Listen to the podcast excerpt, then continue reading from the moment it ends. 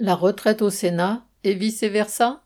Le rejet de la réforme des retraites se décidera dans les entreprises et dans la rue, chacun le sait. Mais la fiction démocratique reste de mise, et le projet macronien est désormais en discussion au Sénat pour deux semaines. Les dignes sénateurs prétendent, à la différence des députés surchauffés, travailler paisiblement et proposer des amendements constructifs. Il faut dire que la droite, réactionnaire et sûre d'elle-même, y est majoritaire. Ainsi, le chef de file des sénateurs LR, Bruno Retailleau, propose-t-il d'améliorer les dispositions concernant les mères de famille afin de doter la France d'une politique nataliste? Le même demande que les retraites des régimes spéciaux convergent dès maintenant avec celles du régime général.